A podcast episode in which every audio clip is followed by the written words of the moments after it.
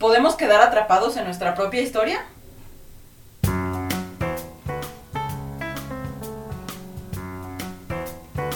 Resulto ser mi contexto, mi entorno. las influencias externas mezcladas con mis propias capacidades y aptitudes. En este espacio abordamos diversos factores que influyen en nuestro diseño personal. Resulto ser con Castroso García. Y Citlali Muñoz.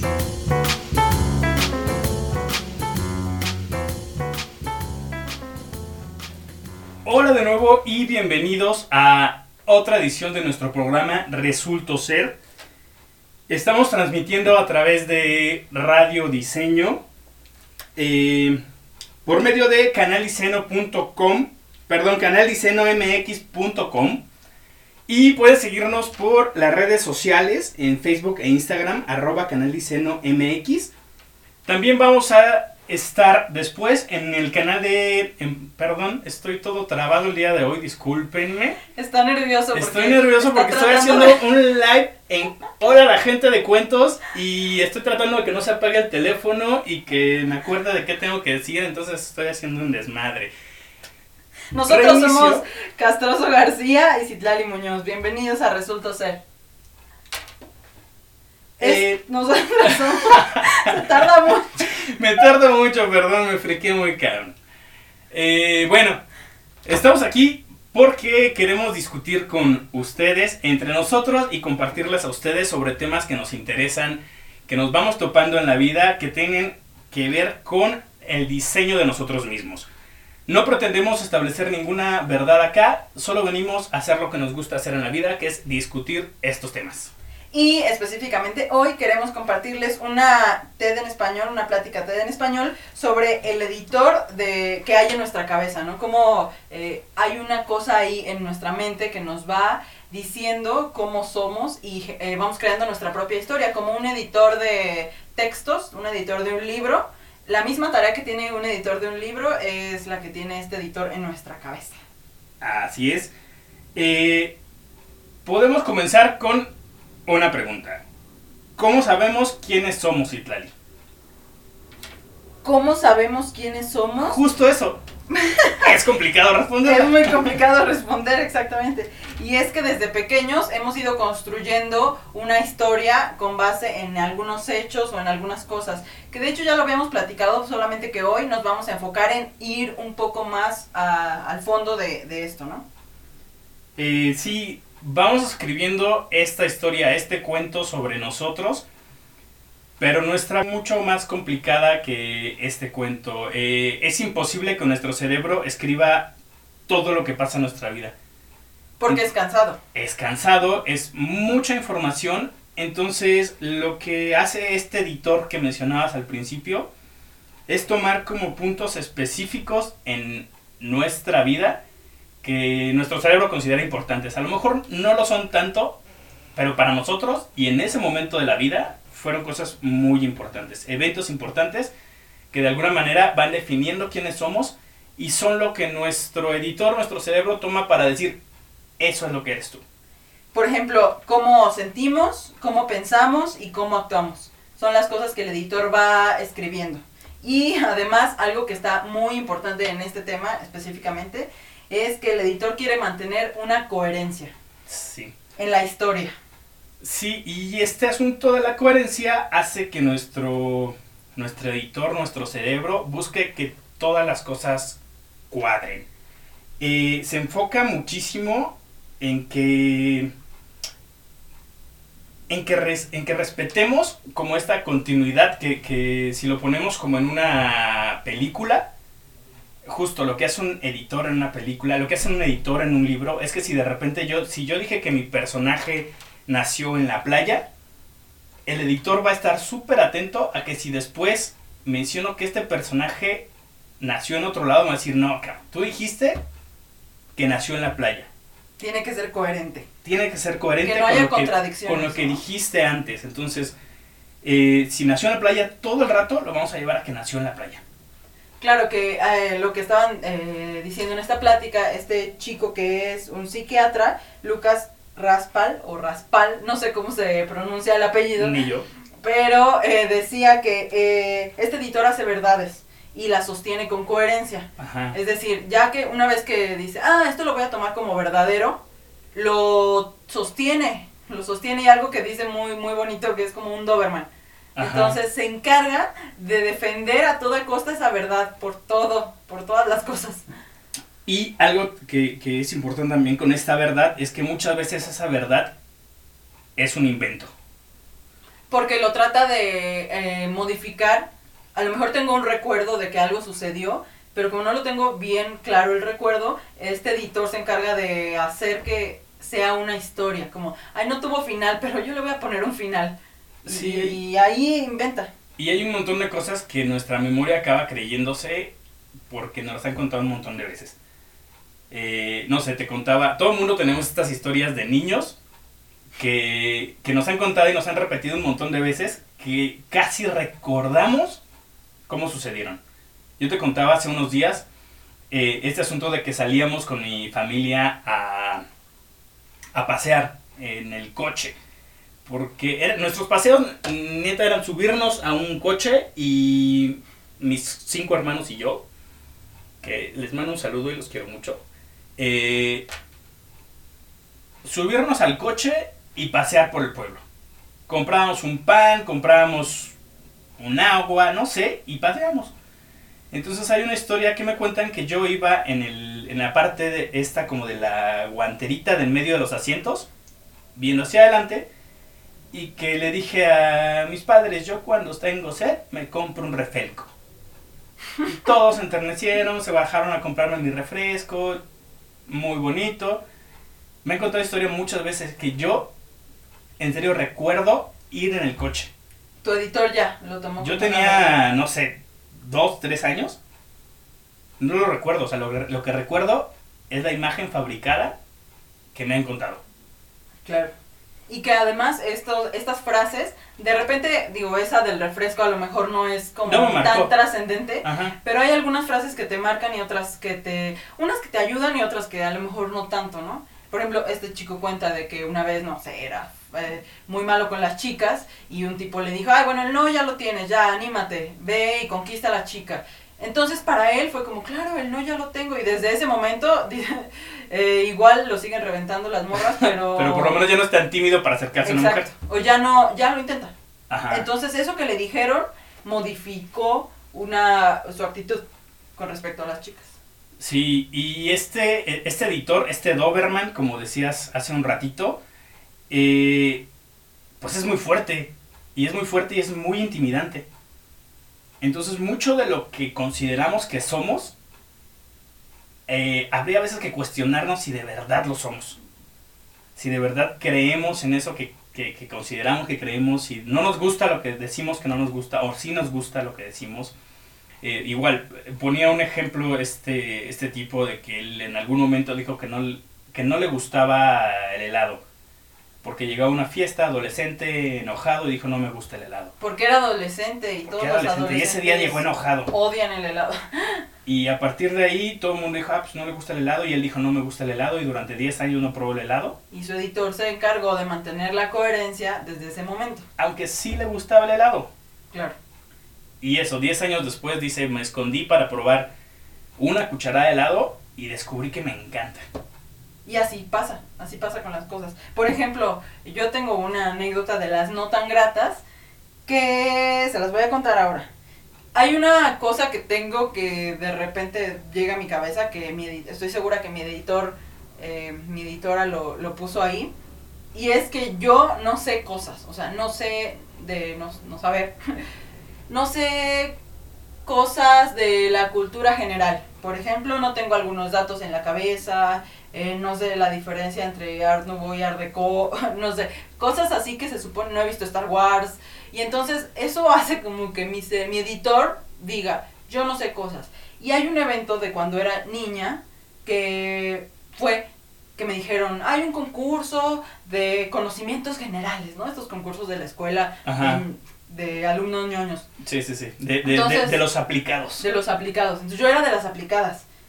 Pero me dijo mi mamá, no te mandaron, bueno, y yo recuerdo que no me mandaron, pero lo recuerdo entre comillas porque el editor y mi mamá y todo eso se ha hecho una maraña de cosas en mi cabeza que ya no sé si son verdad o no. Ajá. Recuerdo o me dijeron que no fui porque no iba a ser capaz de sobrellevar los nervios y entonces me iba a poner nerviosa y no iba a poder responder bien las preguntas Ajá. de los conocimientos generales, Ajá. aunque las supiera. Entonces ahora mi editor, con tal de mantener esa coherencia, pues claro, me preguntan cosas y entonces yo me pongo toda nerviosa y digo, Sí. yo no sé, y, y llego, en, llego a este punto de autodefensa en que digo, ah, yo no sé nada, y me au- pierdo automáticamente, o sea, ya me derroto a mí misma antes de ni siquiera darme la oportunidad de, de concursar en eso, ¿no? Sí, claro, y me super consta que sabes cosas y que muchas veces eh, ha sucedido cuando esto te escudas en el yo no sé y de repente a mí me brinca y digo, no manches, si es de lo que estuvimos hablando hace un par de días, sí sabes, Sí, pero si estás, si te enfrentas a la situación de te vamos a de alguna manera examinar A tus evaluar. conocimientos, evaluar tus Sí. conocimientos, viene mi editor y dice, ah, claro, déjame lo busco en el archivo. Claro, sí, tú te pones nerviosa cuando te ponen a evaluar tus conocimientos. Entonces, así que mantengo la coherencia y tú te pones nerviosa y crasheas. Y hay algo súper jodido con este asunto de la coherencia. Eh, estuvimos buscando definiciones sobre qué es la coherencia, porque lo primero que a mí me suena y, y que lo relaciono, lo relaciono perdón, con este asunto de esa, esa persona no es coherente, porque no, no se comporta según lo que dice, o tiene, dice una cosa y hace otra Según sus ideas. según sus ideas. Y, y eso, no es coherente. Entonces, para el, el mundo que estamos observando afuera, no es coherente. Y hay una, hay una definición que encontramos que dice que la coherencia es la actitud consecuente de una persona en relación con una postura asumida anteriormente. ¿Qué es esto? Es, tú asumiste un día una postura y por lo tanto, si eres coherente, debes mantenerte según lo que esa postura dijo que tú eres. O dijiste, tú que tú eres. Exacto. Pero esa postura que pusiste hace 30 mil años. Sí, o sea, ¿cuántos años tenías en este Tenía como de la primaria? 10. Como 10 años. Y entonces esa postura de yo no sé nada se ha venido arrastrando, eh, se ha mantenido a lo largo del tiempo. Y es horrible porque por ser coherente no, no modifico. Y, y la otra, pues, decirnos la y otra. hay otra que, que en lo personal me gusta mucho más, que dice que es algo que resulta lógico y consecuente respecto a un antecedente. Entonces, ¿Nos lo podrías explicar, por favor? eh, voy a intentarlo. Eso, yo digo que... ¿Cómo, cómo? Déjame buscar un ejemplo claro. Eh, toda la vida he dicho que no me gusta... No me gusta la lluvia. Y trato de no mojarme jamás en la vida. Pero de repente, eh, el día de ayer, eh, en una tarde super mágica donde besé por primera vez a la niña de la primaria, estaba lloviendo. Y fue bien mágico. Pero a mí no me gusta la lluvia y en ese momento llovía. Entonces mi editor tendría que, que decir, a ti no te gusta la lluvia, eso no te gustó. Pero eh, tu actitud a sí me gusta es coherente con tu sentimiento de enamoramiento. Claro, o sea, es, es, Co- ¿qué es, es lógico y consecuente respecto a lo que está sucediendo en ese momento. Entonces, no importa tanto lo que haya dicho yo hace, incluso hace dos días. Si el día de hoy lo que estoy haciendo resulta lógico y consecuente respecto a este antecedente, pues es coherente y muchas veces es coherente para mí. No tendría que serlo para los demás de, de inicio. O que algunas actitudes parecen incoherentes, ¿no? Como, por ejemplo, ay, es que ese niño, he escuchado algunas veces esto de algunas personas que son psicólogas, ese niño le pegó de la nada. De la nada le pegó a la niña y, y le jaló el pelo y le aventó su mochila. ¿Qué, qué acción tan incoherente? Y si, y si lo piensas un poco más y le preguntas al niño, oye, ¿por qué le aventaste su mochila y le, le jalaste el cabello? Te va a decir, ah, porque ayer ella pisó mi, mis lápices. Ajá. Es coherente su emoción con, con, con la acción que está llevando a cabo, es coherente, no, Sí. no, tiene, no viene de la nada, sino... Algo que- así súper real que pasó hace un par de semanas, tal vez un poco más. Estábamos en casa de mi hermana Laura y Laura tiene un, un hijo de dos años que se llama Santiago y que está aprendiendo a ir al baño. Entonces... joya de anécdota. Sí, entonces él ahorita ya, ya va al baño y sabe que donde hace caca, orina. Y ese día estábamos platicando ahí con ella y llegó Santi y, y traía unos, unos, una plastilina y jugando la puso en el piso y dijo, mira mamá, esto es caca. Y jajaja, así y todo. Y tres minutos después estaba orinándose arriba de la plastilina. No se, no se, no se bajó los pantalones, no- o sea, estaba jugando. Y para él le acaban de decir que donde hace caca, orina. Y de repente llega la mamá así, Sí. ¿qué te pasa? ¿Por qué haces Sí, y es como, pipí ¿qué encima de la pasó? ¿Por qué plastilina? está haciendo esto? No lo entiendo, ¿qué? Y yo le decía, pues, es súper lógico y es coherente. Exacto. Entonces, sí, su mente de niño, pues le está diciendo, aquí es donde hice caca, ahí es donde orino. Y no viene de un antecedente mucho más No. elaborado, o sea, simplemente de la acción precedente, ahí está. Claro, la- pero la- nosotros so- tenemos ya clarísimo que eso es plastilina y que no es coherente que orinen la plastilina. Claro. Y bueno, eh, también ah, volviendo a lo del editor, y de, eh, ya que explicamos un poquito nuestra postura de la coherencia, Así es. el editor tiene la función de no quitarnos tiempo. El editor está ahí porque, como habías mencionado, es cansado. Bueno, no sé si lo mencionaste, pero es cansado porque nos quitaría muchísimo tiempo si todo el día estamos pensando cómo soy, cómo debería ser, este, qué estoy haciendo para formar mi persona, para crear mi propia historia, qué estoy haciendo. Sería muy cansado. No haríamos nada. No, no trabajaríamos, no comeríamos, no Sí, todo, nuestro proceso sería eso, analizar qué hice hoy y quién soy hoy. Y qué estoy haciendo para ¿Y qué estoy construir mi historia. Entonces el, el editor tiene la función y es muy importante para sobrevivir de no quitarnos tiempo. Sí, decía, decía este señor Lucas que es, el editor es una función evolutiva muy importante. Ujú. Sí, y hacemos otras cosas mientras el editor se encarga de hacer sus ediciones. Ajá. Que ya es nuestra tarea después de cuando en cuando ir a hacer el, el QA o como se llame. Eh, de, a ver, editor, ¿en qué vas? ¿Cómo vamos? Ah, ok, muy bien, muy bien lo que has hecho hasta ahora. Esto no me gusta, esto sí se queda, esto no, ¿no? Pero no lo hacemos, no volvemos a hacer, a sentarnos con el editor de, ¿cómo vas? ¿Cómo vamos con la historia de mi vida? Sí, ¿no? sí, sí. y de mi persona. Y siento que está, está importante ir haciendo como estas juntas con el editor Exacto. para, Sí. para ver cómo De que, vamos. A ver, querido editor, tenemos una junta de estatus. Exacto. Necesito saber cómo estamos y en qué vamos.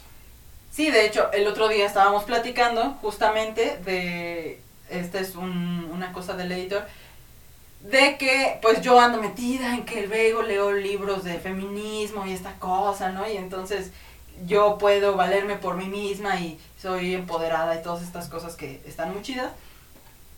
Pero que de repente pues se interfieren con otras cosas que, que tengo y que me gustan. Por y que ejemplo. también quieres. Y que también quiero, por ejemplo, eh, yo feminista y así empoderada, pero me dan ganas de tener una boda así espectacular, con orquesta, y entonces yo entrando así espectacular con mi peinado y mi vestidazo y que todo el mundo esté ahí alabándome. Y eso claramente contradice a el feminismo y toda esta cosa, y entonces el editor se Y encarga...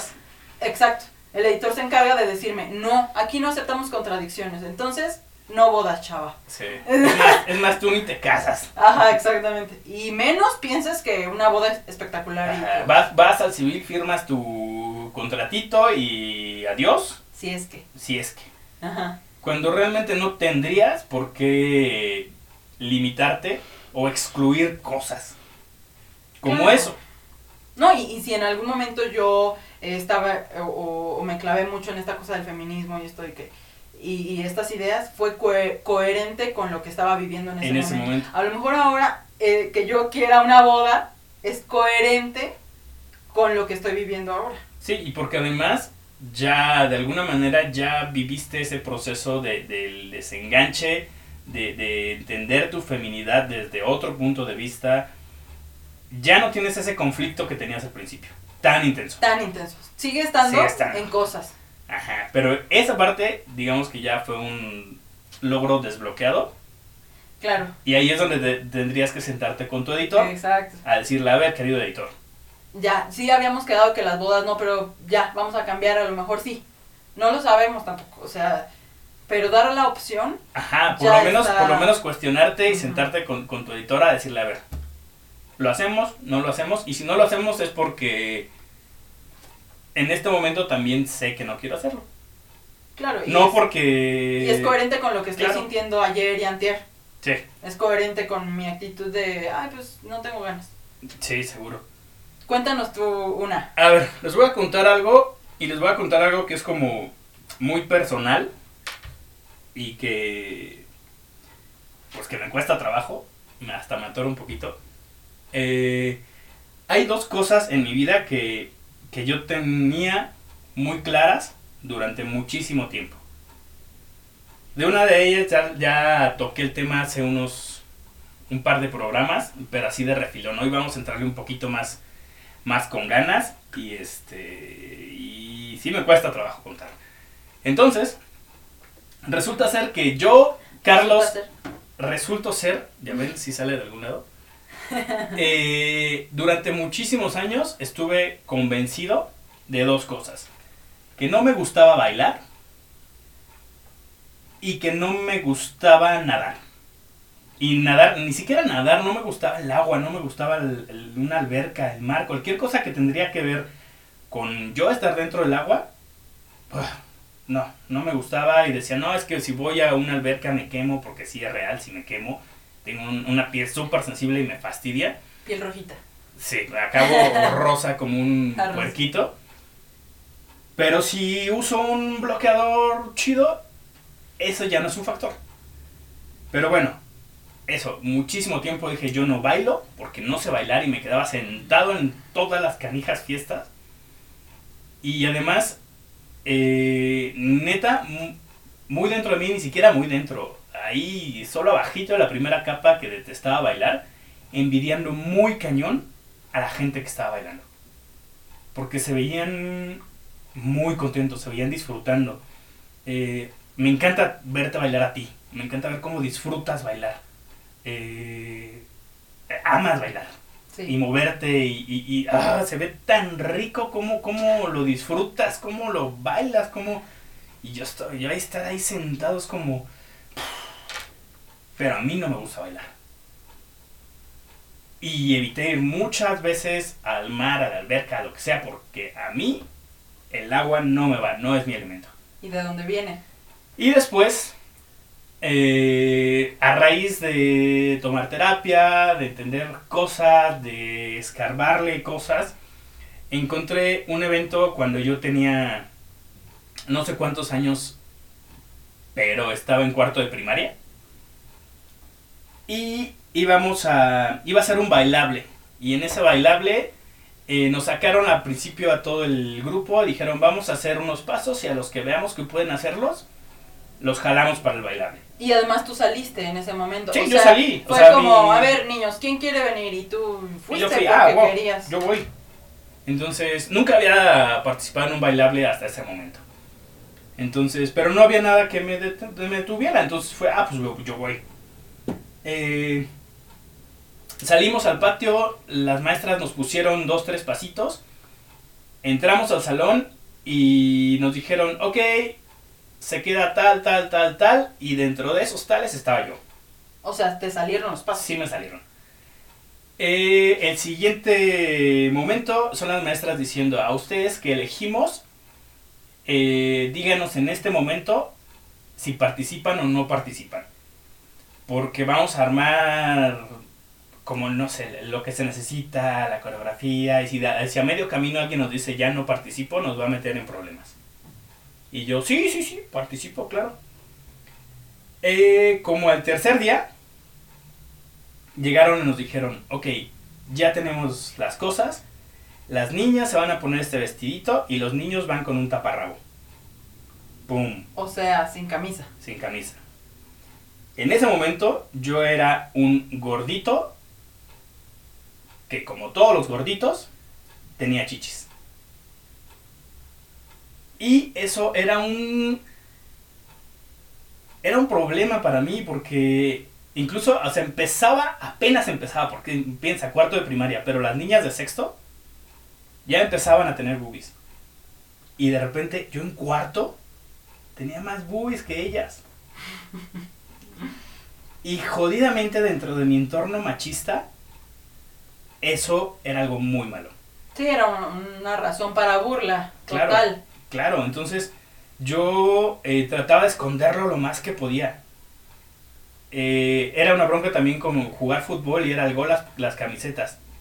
No saben las ganas que yo le echaba para que mi equipo metiera el primer gol. Y no se quitaron las Y no nos quitaron las camisetas. Wow. Y Entonces, desde ahí, pues sí, Sí, ya. y en ese momento cuando dijeron los niños van con taparrabos, yo alcé la mano y le dije, maestra, yo no puedo.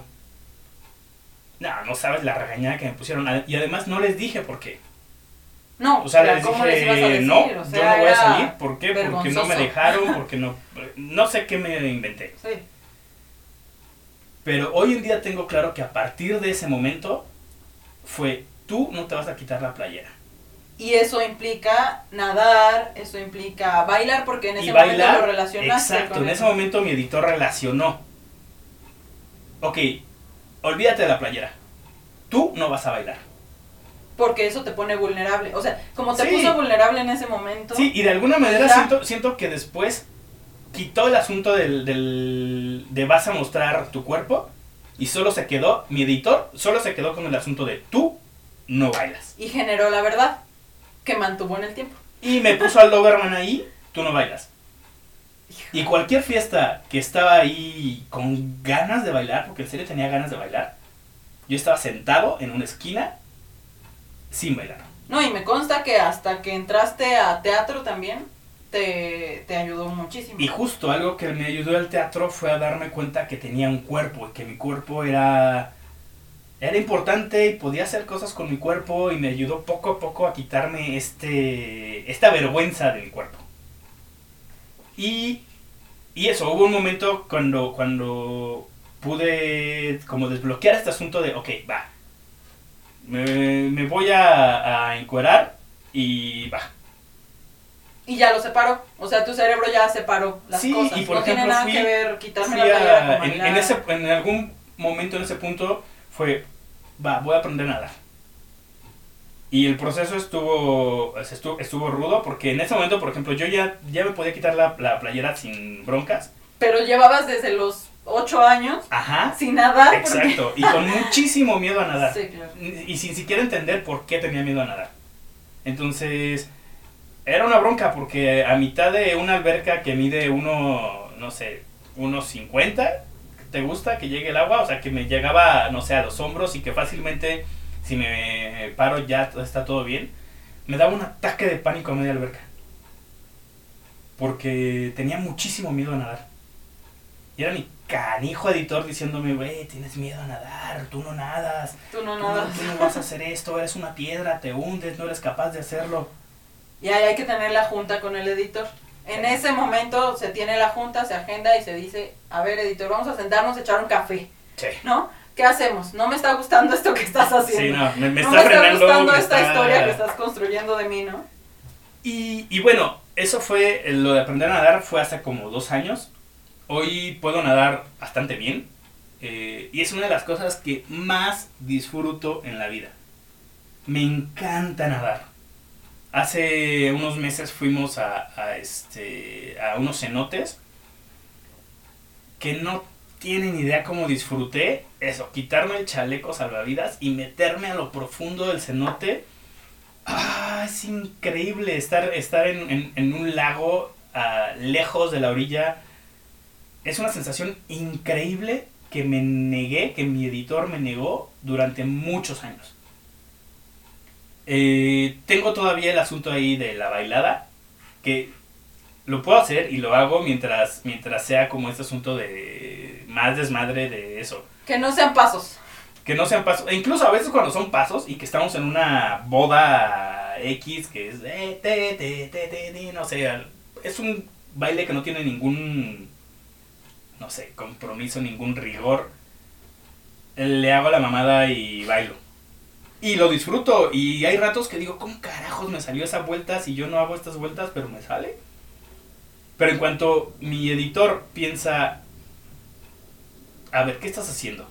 Ah, pierdo el paso, pierdo el ritmo, pierdo todo. En algún momento también en la secundaria quise aprender a tocar la guitarra. Y mi maestro en ese momento, no le voy a decir maestro, el tipo que nos estaba enseñando, Lo eh, no, cañón, porque no, o sea, eso, no, un maestro jamás haría eso.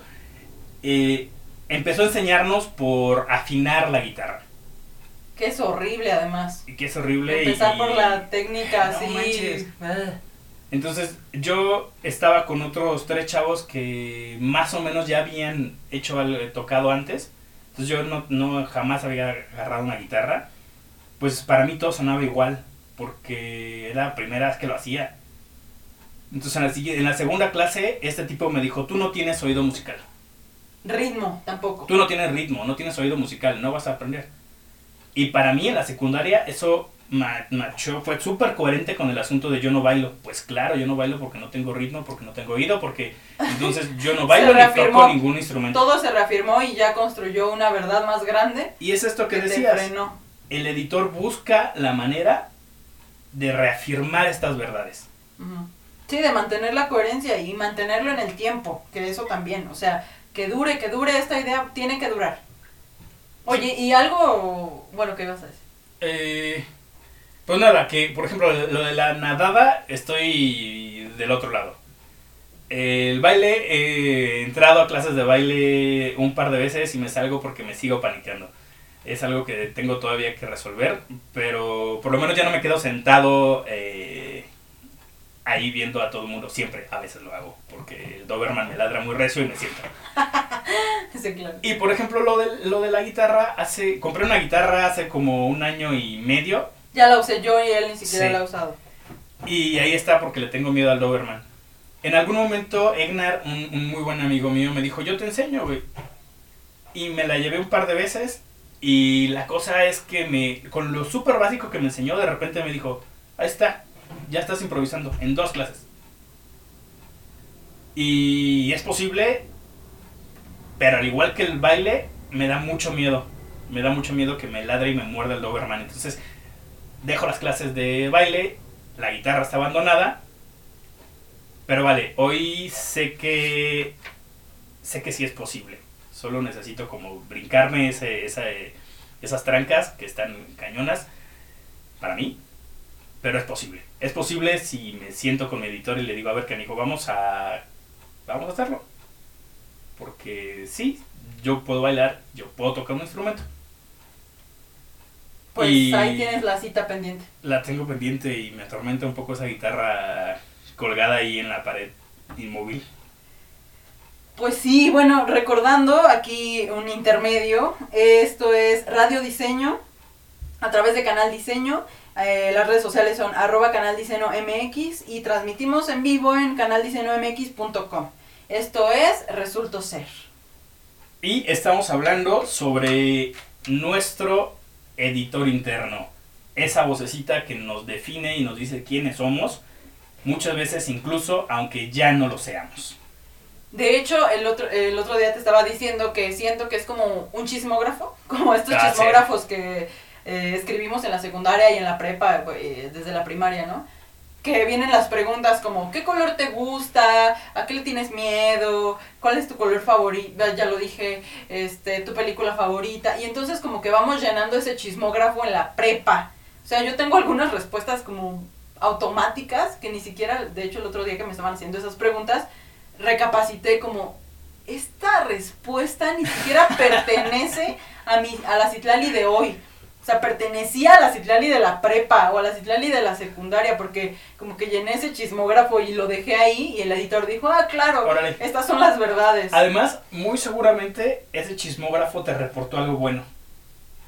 En ese momento, ese momento. pero ahora qué? Sí, en ese momento seguramente la reacción a tus respuestas a lo mejor del, del chavo que te gustaba en la prepa, fueron buenas. Tal vez. Entonces tu editor toma ese- esa información como, un, como una reafirmación a, va, por aquí vas bien. Esto es lo que te gusta porque tuviste una aceptación con esto. Oye, y hablando de las aceptaciones, ¿tienes algo que alguien te haya dicho o algo que... mm, porque digo, ahorita estamos hablando y tenemos como más clavadas las cosas malas o las cosas negativas o que lo que más nos rompe el corazón. Pero las cosas que, las cosas buenas, ¿no? Por ejemplo, yo tengo una que me han dicho desde tiempo antes, me dicen, eres valiente, eres valiente. Y varias personas me lo dicen. Y me gusta, y me gusta que mi editor lo haya tomado como una verdad. Y ahora yo me siento valiente. Claro. Y, y entonces como en las juntas de editor, yo le digo, oye, a ver, ¿qué onda? So- ¿Eres valiente? Ah, perfecto, esa sí me gusta, dejémosla, se queda. Va. ¿Tú tienes Esa, alguna? esa me gusta ahora. Eh, sí. Igual tengo un, un, un problemita ahí medio disléxico con los números. Eh, por ejemplo, y lo voy a anotar porque sí es un poco, no sé, 376. Eh, yo durante mm, gran parte de mi vida he sido como muy visual y entiendo más las formas que como el significado abstracto de los números. Entonces de repente el 376, si yo lo veo, puede ser lo mismo que sea un 763. O sea, si están los tres números, Las formas permanecen. ajá, las formas permanecen, Sí. Yo, o sea, los podría ver en diferente orden y para mí están bien. O sea, para mí es lo mismo, pero es una bronca porque si tengo que dar de cambio 376 Ah, no, sí, pesos claro. y termino dando 673 o tengo que pagar con una tarjeta Bueno, ahí en me un dices cuando sitio- tengas que dar cambio, pues yo me puedo ofrecer. y justo eso durante muchísimo tiempo y sí es, o sea, sí es algo real que me cuesta mucho trabajo y que y que a lo mejor a lo mejor incluso mi editor en algún momento lo puso, pero sí me cuesta mucho trabajo.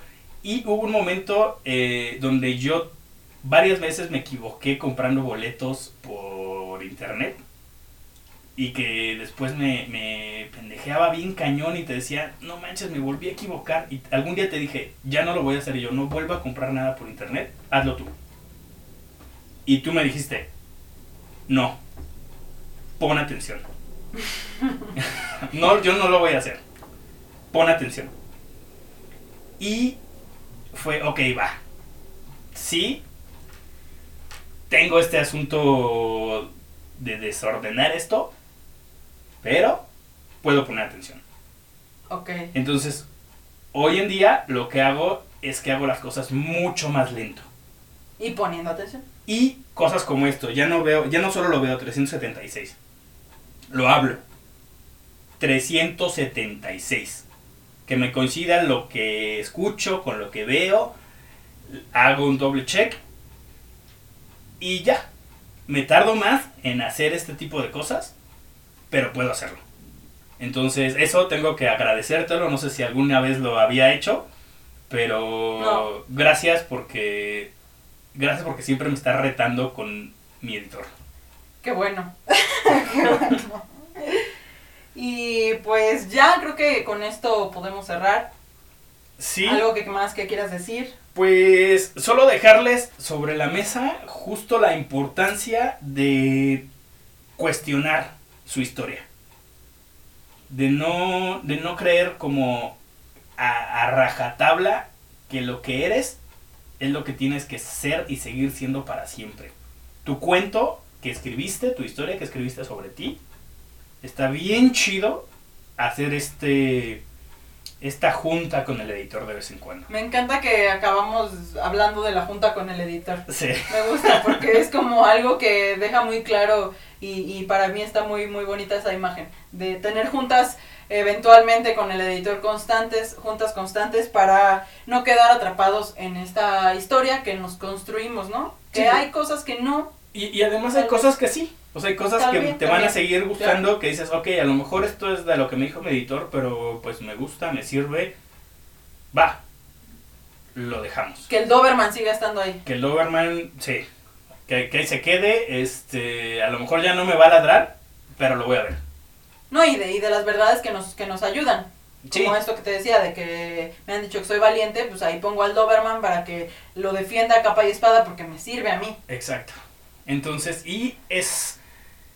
Es complicado, es duro. Yo empecé este programa todo eh, alterado, no sabía ni qué estaba diciendo ni qué estaba haciendo. Y es como, ay, no es porque estoy poniendo esto.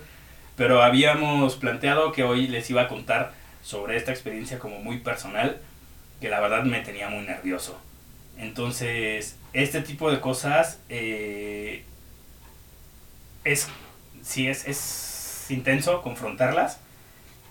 Ahora no les digo que lo hagan, si no quieren.